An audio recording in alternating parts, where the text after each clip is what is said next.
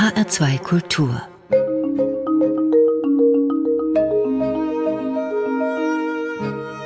Doppelkopf Sie hören den Doppelkopf auf HR2 Kultur und ich freue mich, meinen heutigen Gast im Studio begrüßen zu können.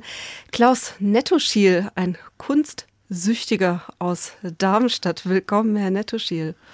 Vielen Dank für die Einladung und ich freue mich auf unser Gespräch. Herr Nettoschiel, Sie sind heute mit dem Zug nach Frankfurt gekommen, obwohl Sie ein Auto besitzen, aber Sie haben keinen Führerschein. Wie kann das sein, dass jemand ein Auto besitzt, aber keinen Führerschein? Naja, als Galerist ist es schon ganz gut, dass man ein Auto hat und ich bin froh, dass ich eine Frau habe, die neben vielen anderen Qualitäten eben auch das Autofahren beherrscht und ich sitze dann neben ihr und versuche dann die Verkehrszeichen zu erklären, was natürlich überhaupt nicht möglich ist. Nein, es hat einfach nicht geklappt und es hat auch irgendwas mit der Galerie zu tun. Ich habe nämlich am Anfang, wo ich versucht habe, einen Führerschein zu machen, die Theorie war am Freitag um 18 Uhr. Und um 18.30 Uhr hatte ich prinzipiell irgendwelche Veranstaltungen in der Galerie, ganz in der Anfangszeit, 76. Und dazu bin ich nie zu dieser Theorie gekommen. Und ich hatte eine einzige Fahrstunde. Auch das hat mir eigentlich gefallen. Theoretisch kann ich alles. Super. Und wie bewegen Sie sich normalerweise fort? Naja, also in Darmstadt äh, mit einem kleinen Radius. Ich wohne an der Frankfurter Straße, die nach Frankfurt tatsächlich auch führt.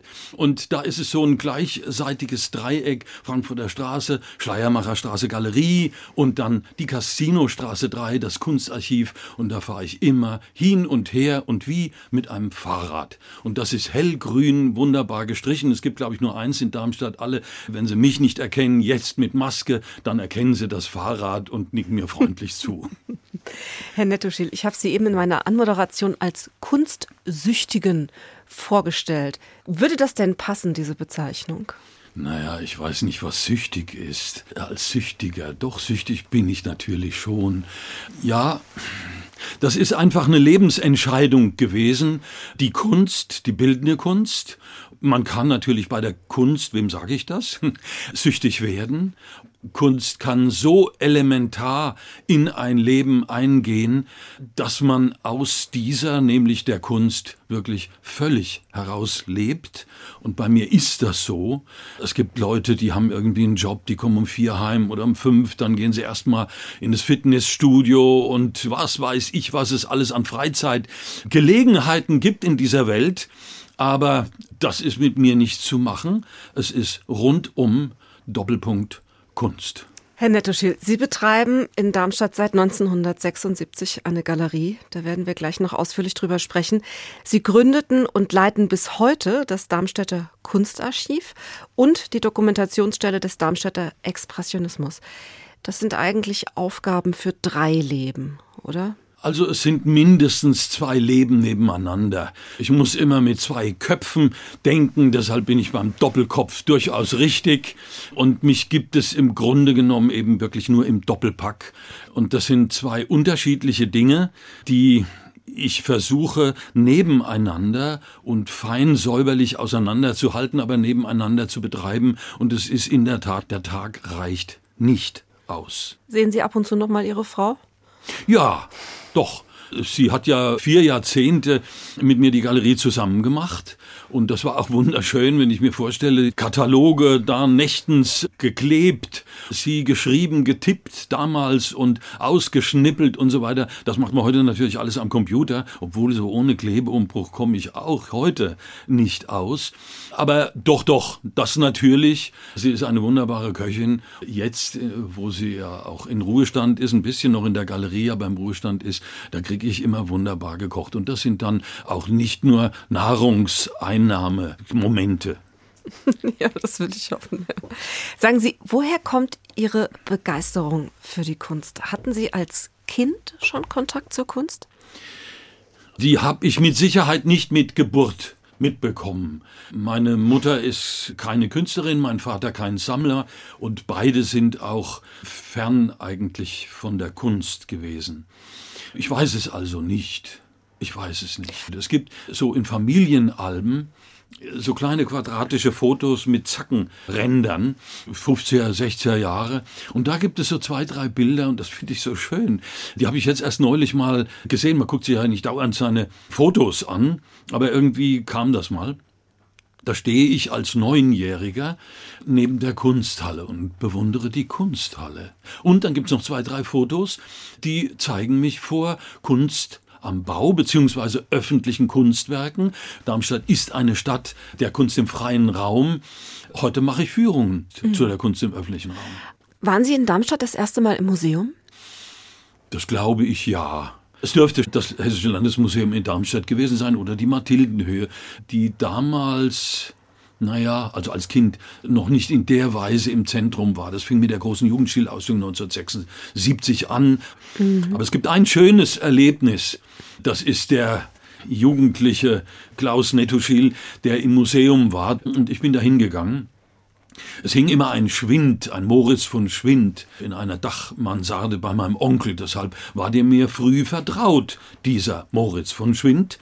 Und diesen Schwind besitze ich auch heute. Und ich wurde versorgt von meinem Großvater mit Schwindmonographie. Und da habe ich die Morgensonne auch gesehen. Und ich komme ins Museum und siehe da, die Figur, wie das in der Romantik so ist, guckt ins Weite. Schönen Gruß von Caspar David Friedrich. Und ich sehe an dem Kleid, ihrem Kleid herunter, und da ist eine Falte drin. Ich kannte das Bild aus meiner Monographie ohne Falte. Also rief ich den Direktor an, ließ ich mich mit dem Direktor verbinden. Da war ich vielleicht 14, 15 und haben gesagt, das Bild sei falsch.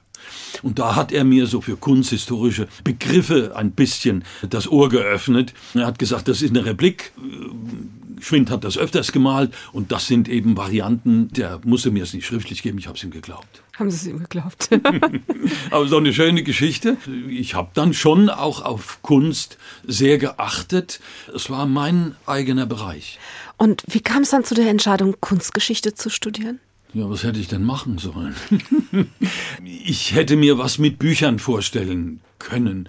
Für mich ist die Kunst nicht allein die Kulturtechnik, die ich in meinem Leben brauche, um zu leben, sondern es ist immer von Anfang an diese Dreiheit von der Literatur über die Musik zur bildenden Kunst gewesen. Und das spiegelt sich auch immer in den Programmen von Galerie und auch Kunstarchiv, wo es immer Musik gibt, wo es immer auch Literatur, Lesungen gibt. Also Künstler zu werden, das wollte ich nie. Ich wollte wirklich Kunstgeschichte studieren, ohne zu wissen, in welche Richtung das geht. Wenn Sie ein Studium anfangen, dann hat man ja immer auch den wissenschaftlichen Weg. Ich hatte in Berlin wunderbare Lehrer, Helmut Bersch-Suppan oder Bloch und Buttensig. Und das Kunsthistorische Institut war in der Altensteinstraße ein Zwei-Familienhaus, ja. Also das war schon toll für mich, auch im Bibliothekswesen. Ich habe Literatur eben auch studiert und Bibliothekswesen. Und da gab es den Direktor der Staatsbibliothek und der hat über illustrierte Bücher, über bibliophile Bücher, über Einbände gesprochen und so weiter. Und plötzlich war ein Wechsel, der war uralt und es kam ein Junger, der hat nur über die preußischen Instruktionen gesprochen oder über, über Katalogisierung und so weiter. Und da wurde mir das Ganze viel zu technisch. Ich habe gesagt, jetzt muss ich hier irgendwo raus und muss mit der Kunst aber was ganz anderes machen. Und das war die Galerie und das war am 1. Oktober 1976. Da kommen wir gleich ja. drauf zu sprechen, auf die Galerie. Erst einmal wollen wir in eine Musik hineinhören. Herr Netteschild, Sie haben mir geschrieben in Vorbereitung zu unserem Gespräch heute, dass Sie ohne die Wiener Klassiker, die großen Sinfonien der Romantiker, ohne das Klavier von Schubert, die Geige von Paganini oder das Fagott von Hummel nicht leben könnten. Wo hören Sie denn diese Musik üblicherweise? Also früher habe ich sehr, sehr, sehr viel mehr Musik gehört. Da gab es jede freie Minute Musik. Ich habe jetzt keinen Wunsch geäußert nach Beethoven oder Mozart, aber das ist tief drin und es gibt Cellosonaten von Bach. Es geht aber bis ins 20. Jahrhundert herein. Virtuose Musik, also sehr klassische virtuose Musik. Ich höre sie auch in der Galerie. Auch in der Galerie ja. und zu Hause am Frühstückstisch und ja. abends ja. und im Konzert. Ja. Überall. Ja. Dann hören wir jetzt als erstes in ein Streichquartett von Antonin Dvorak hinein in das amerikanische in F-Dur Opus 96 und zwar einen Ausschnitt des Beginns Allegro ma non troppo. Es spielt das Modigliani Quartett.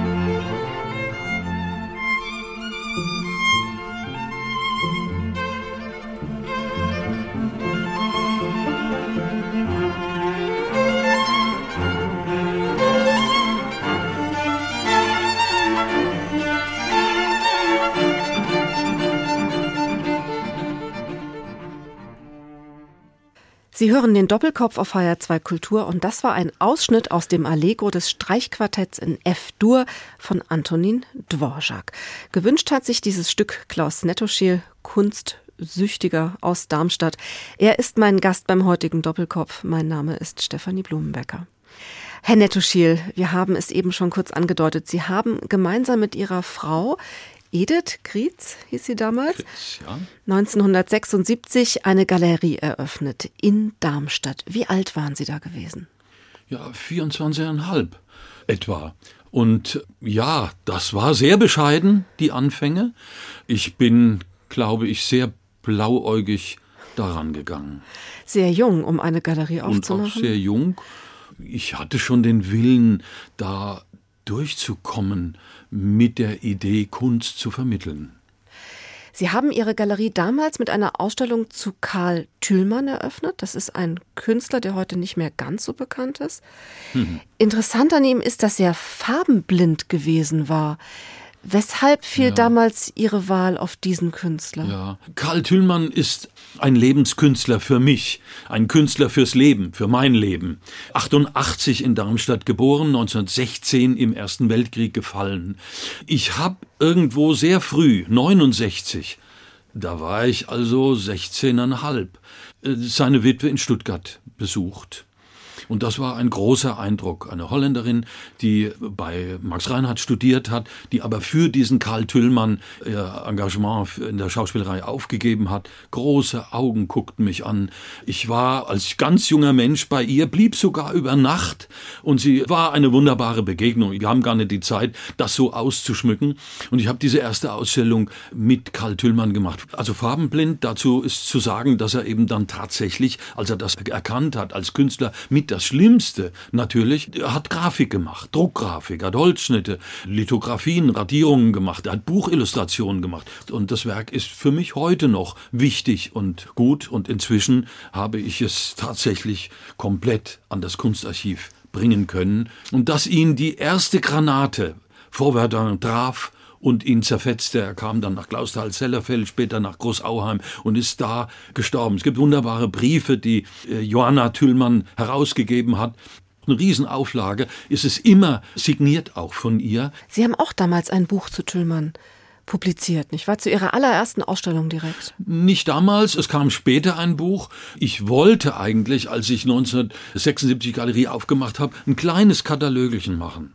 Und dazu hat natürlich das Geld gereicht. Das war gerade mal für die Farbe zum Renovieren und so weiter. Aber Geld hatte ich da keins und das hat sich auch nicht wesentlich dann die ersten Jahre und die ersten Jahrzehnte gewechselt. Die vorletzte Ausstellung mit Peter Thoms und seinen Künstlerkollegen, da habe ich so einen kleinen Katalog heraus ausgegeben. Zur jetzigen gibt es einen, zur nächsten gibt es einen. Jetzt fange ich so richtig an und starte durch.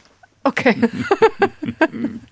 Wenn Sie Ausstellungen machen, dann belassen Sie es ja nicht nur bei der bloßen Schau von bildender Kunst, sondern Sie zeigen ja auch regelmäßig oder Sie veranstalten regelmäßig Konzerte in Ihrer Galerie und Lesungen auch. Das heißt, eigentlich ist ja diese Galerie in der Schleiermacherstraße auch ein Ort des Darmstädter Kulturlebens, also des vielseitigen Darmstädter Kulturlebens, oder? Ja, also anders habe ich es nie verstanden als Ort der Kunst.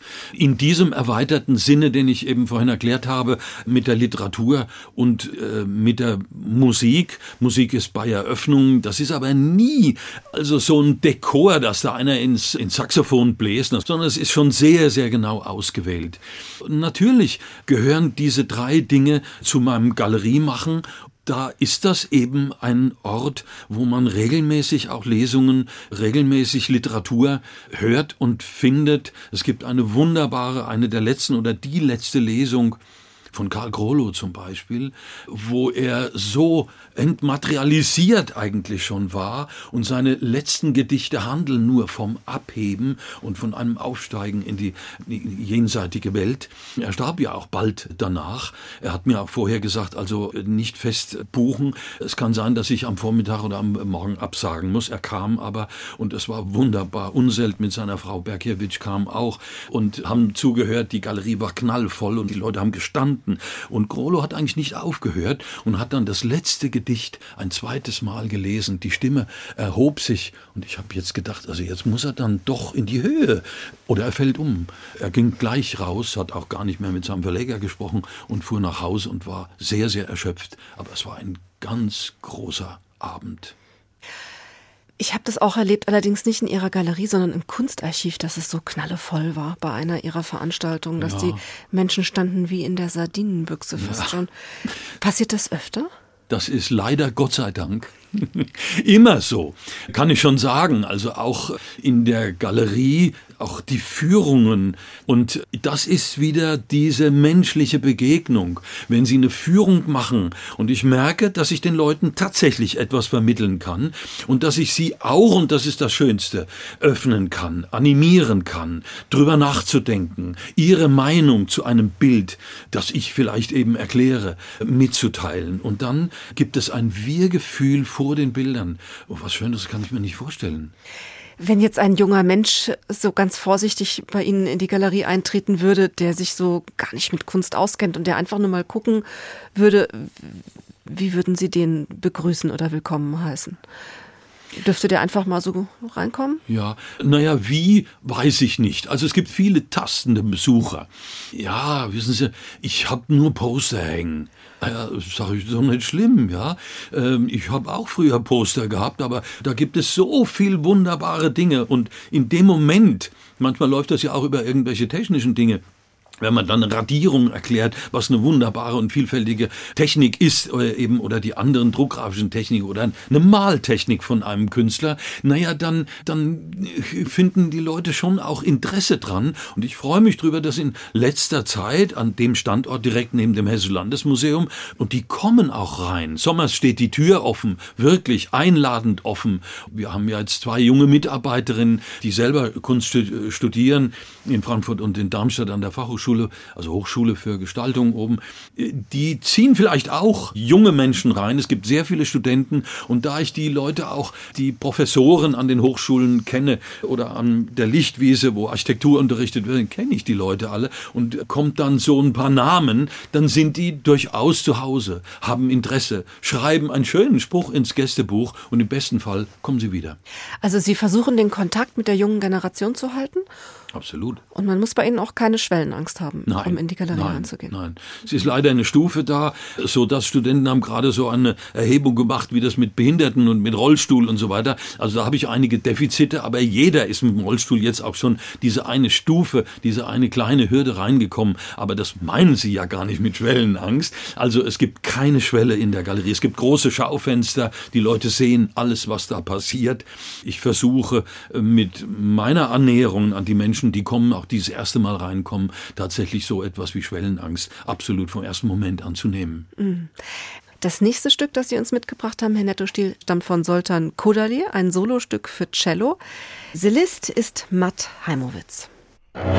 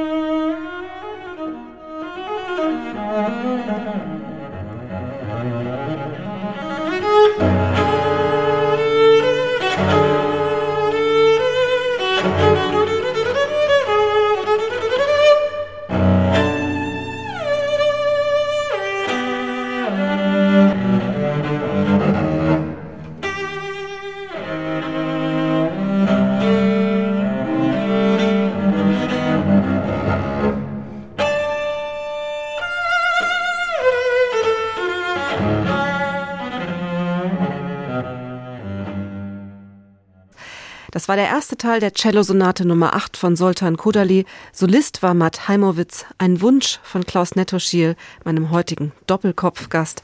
Mein Name ist Stefanie Blumenbecker.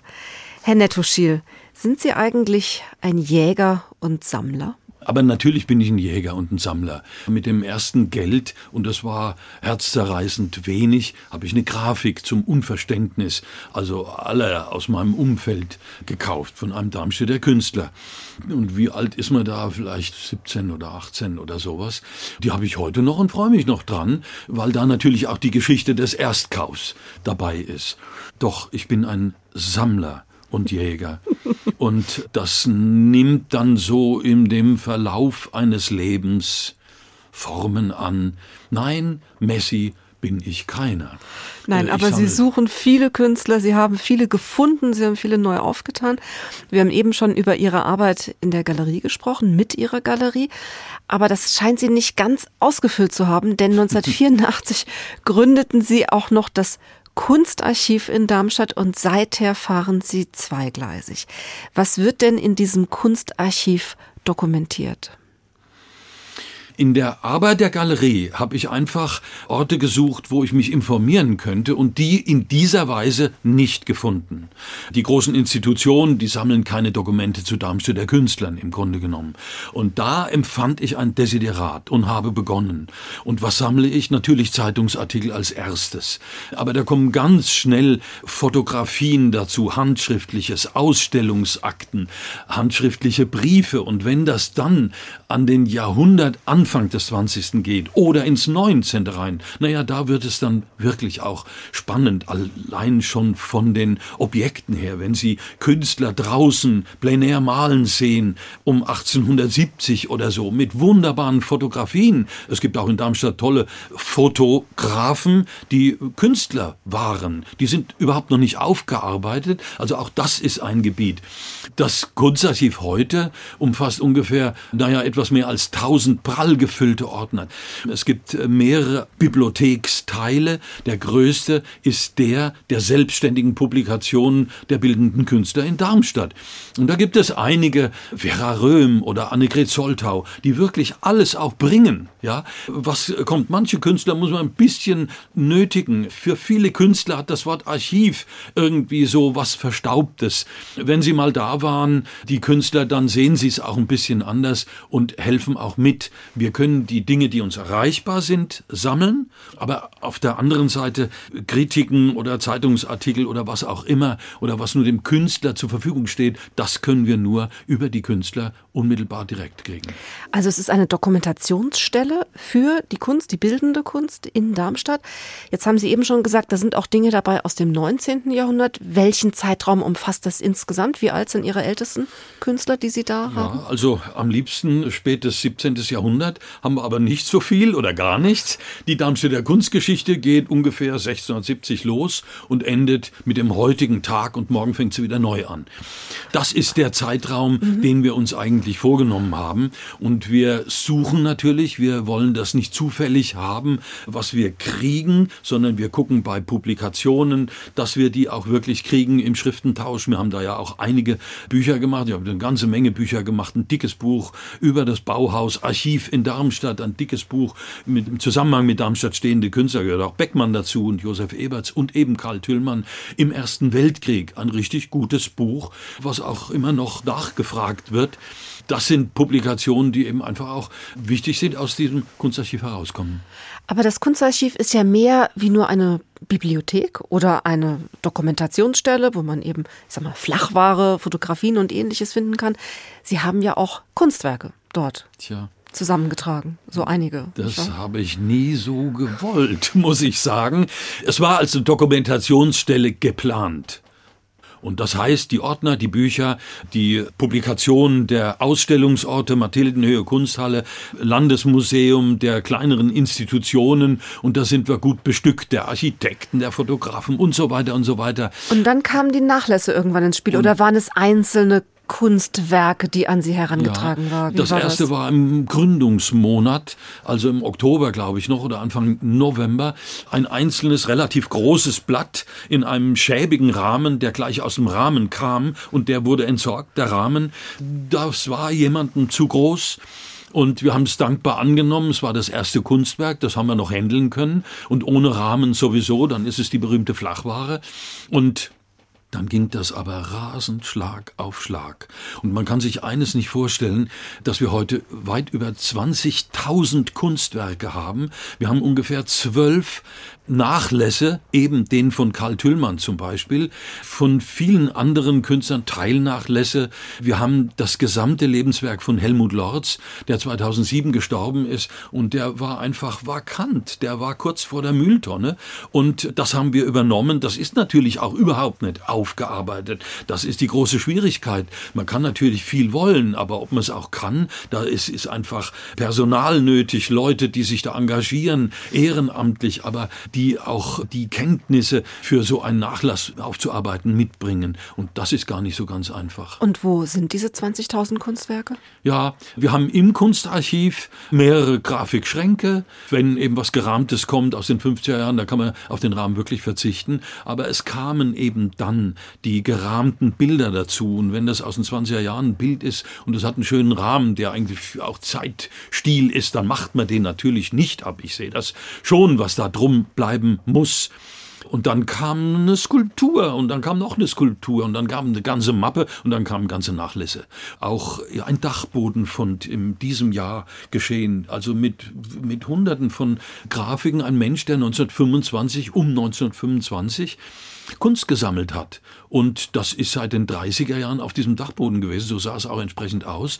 Ich habe das da gehoben und das wird mit Sicherheit auch mal eine Ausstellung werden.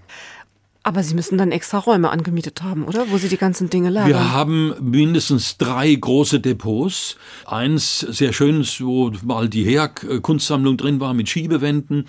Und wir sind gerade im Begriff, unsere Räume kommen von der Stadt Darmstadt im Kennedy-Haus, dem heutigen Literaturhaus, Casinostraße 3 in Darmstadt. Wir kriegen die angrenzenden Räume des Pen-Clubs.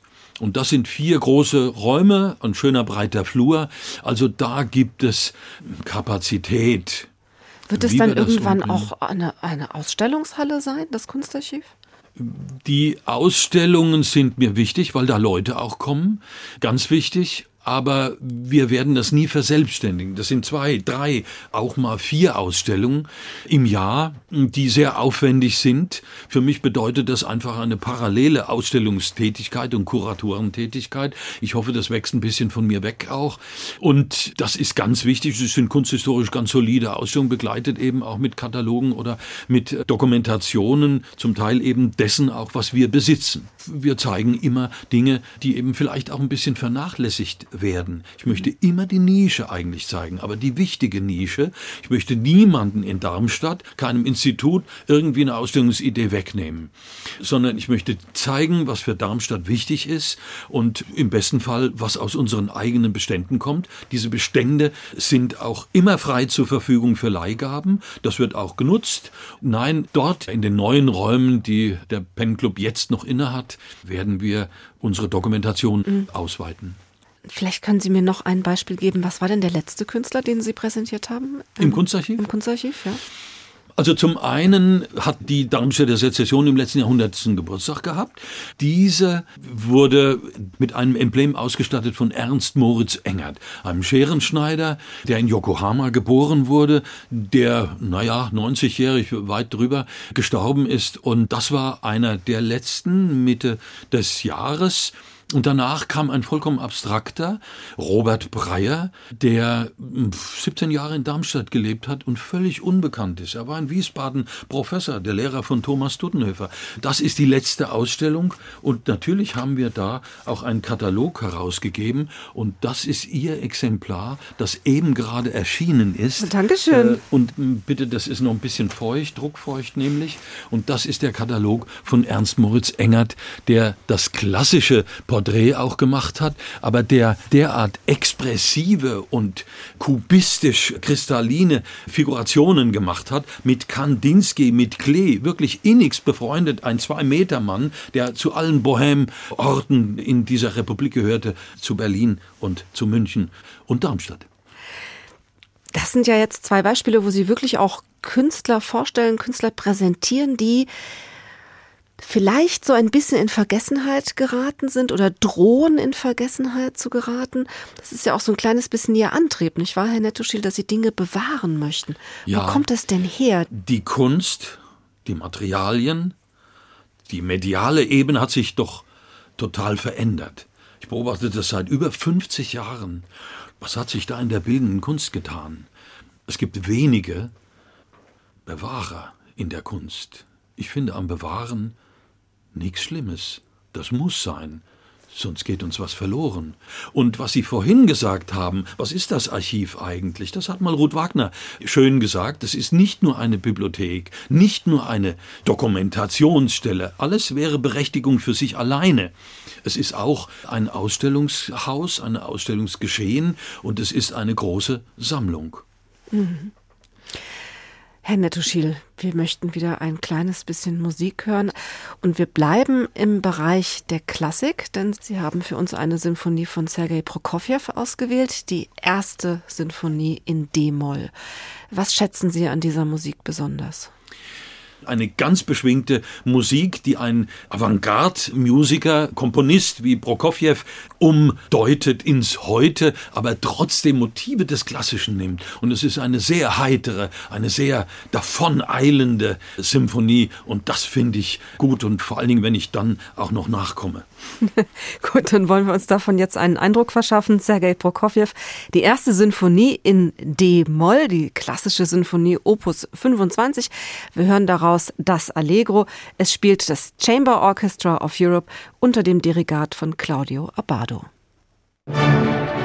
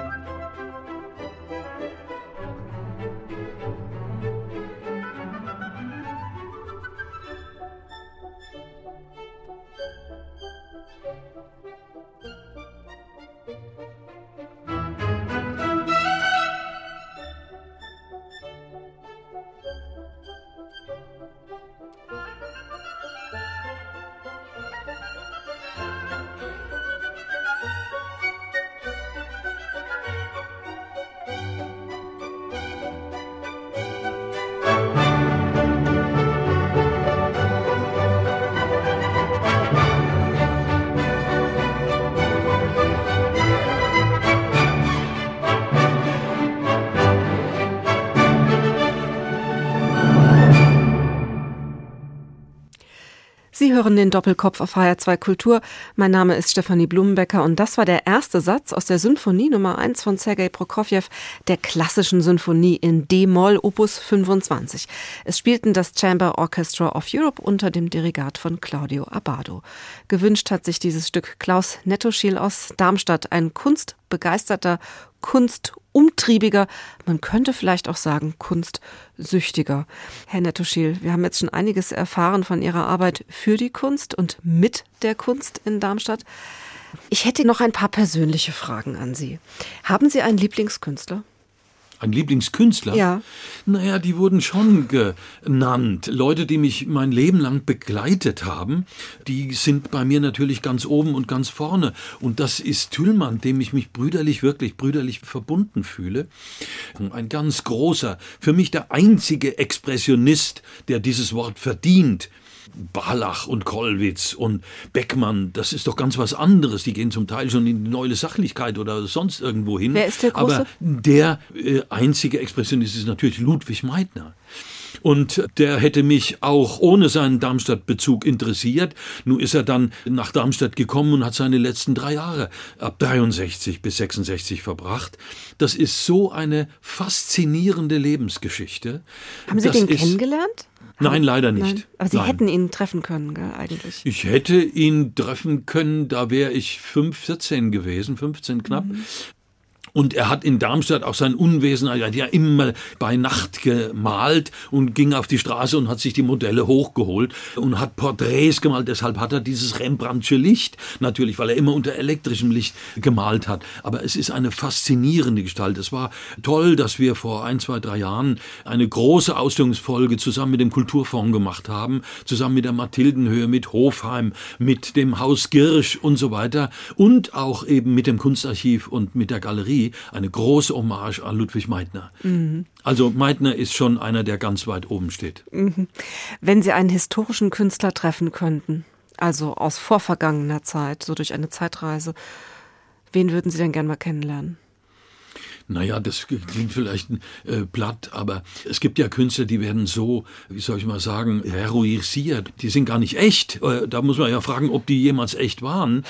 Und das ist so einer, ich glaube, der hat an meinem Geburtstag auch Geburtstag, der hat nur ein Ohr. Also ich würde ihn auch gar nicht mit ihm reden wollen, aber von der Ferne mal lebendig sehen, ach, das wäre schon mal was. Vincent, ja. Vincent. okay, Vincent van Gogh. Herr Nettoschil, wenn ich Ihnen jetzt 100.000 Euro geben würde, welches Kunstwerk würden Sie sich kaufen? Für mich hängt das nicht unbedingt am Geld, die Kunst. Und ich habe meinen Laden nie betrieben als Kaufmich. Jetzt freue ich mich in Corona-Zeiten, dass ich das Ladengeschäft aufmachen darf. Da bin ich besonders dankbar dafür, muss ich wirklich sagen. Aber ich wüsste es nicht. Ich wüsste es nicht. Angeboten wird gerade genug. Das ist wohl wahr. Herr Nettoschil, der letzte Musiktitel, den Sie für den heutigen Doppelkopf ausgewählt haben, der durchbricht jetzt so ein bisschen diese Reihe der Klassiker, die wir bisher gehört haben. Denn Sie wünschten sich von Keith Jarrett den zumindest Anfang des Kölner Konzertes, Köln Konzert. Das ist ja jetzt eine ganz andere Richtung Jazz. Was schätzen Sie denn an dieser freien Form des Jazz? Das ist natürlich auch eine Musik meiner Zeit wenn ich auch gesagt habe, dass ich ein reiner Klassiker bin und aus diesem Umkreis gar nicht rausgekommen bin, so stimmt das nicht. Meine Frau kommt aus ganz anderen musikalischen Zusammenhängen und wir haben zusammengeschmissen und wir haben zusammen auch viele Jazzkonzerte gehört und kennen auch in Darmstadt ein bisschen die Szene. Und äh, wir haben Uli, mit Uli Parteil, der ein wunderbarer Pianist ist, Konzerte in der äh, Galerie gemacht und er hat immer neue Formationen gemacht. Im Jahr unseres 40-jährigen Bestehen haben wir also alle zwei Monate ein großes Konzert gemacht und das war wirklich immer total voll. Ähm, es gibt äh, tolle Leute in Darmstadt äh, und es gibt eine riesen Jazz äh, äh, Szene, um die kommen sie gar nicht drum rum. Und äh, das gefällt mir auch. Und Keith Jarrett ist so etwas, was also häufig auch in der Galerie spielt. Das ist ja ein Improvisationsstück, es ist nicht durchkomponiertes. Er hat überall an den Orten und dann nach den Orten benannt Konzerte geschrieben. Und es ist wirklich einfach hm, eine Musik, wo man sich auch, was man mit allen Musiken machen können müsste, sich fallen lassen kann und zuhören kann.